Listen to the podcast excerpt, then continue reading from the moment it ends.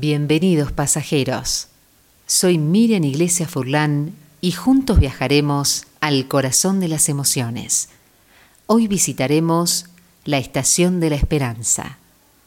La esperanza es la certeza y la convicción de que podés lograr una meta. La esperanza fortalece la seguridad de que las cosas pueden mejorar. Por eso, cuando la tarea sea muy grande, uno se resiste a ceder ante las pequeñas y grandes derrotas, la ansiedad, el estrés, la depresión, y coloca el optimismo en lugar de cualquier sentimiento de impotencia, dividiendo tu meta en partes menores que te pueden llevar a cabo poco a poco. La esperanza es una puerta abierta a múltiples posibilidades que ofrece la vida, y la fe nos da una perspectiva de certeza de que habrá una respuesta, quizás no la que esperás tal cual soñás, pero siempre llegan a todos las experiencias apropiadas a su tiempo. Lo que suceda hoy depende de mí. Yo debo escoger qué tipo de día voy a tener.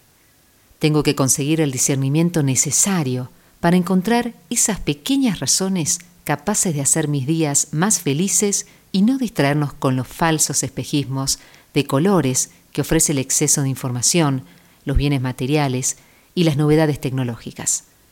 Si deseamos lograr cambios positivos, solo lo podemos adquirir con actitudes, con elecciones, con decisiones, no con meras palabras.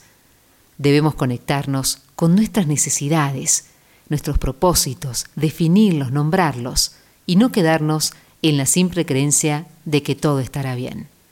La esperanza nos pregunta, ¿qué haremos para lograr eso que es lo que aspiramos o necesitamos? ¿Cómo lo haremos? ¿A qué estamos dispuestos y de qué herramientas disponemos?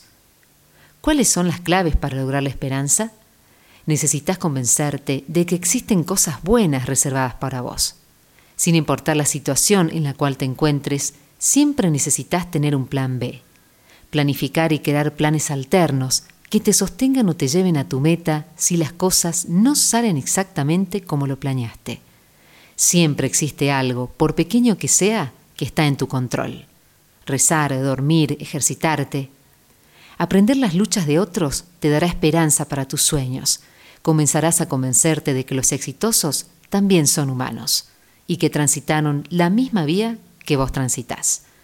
Todo lo que sucede en nuestra vida tiene un propósito. Dios siempre quiere lo mejor para vos.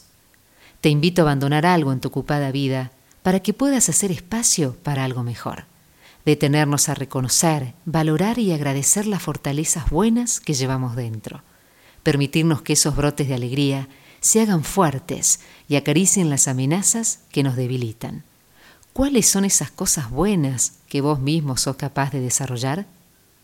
El tren del alma. La esperanza es la certeza de que algo tiene sentido, independientemente de cómo resulte.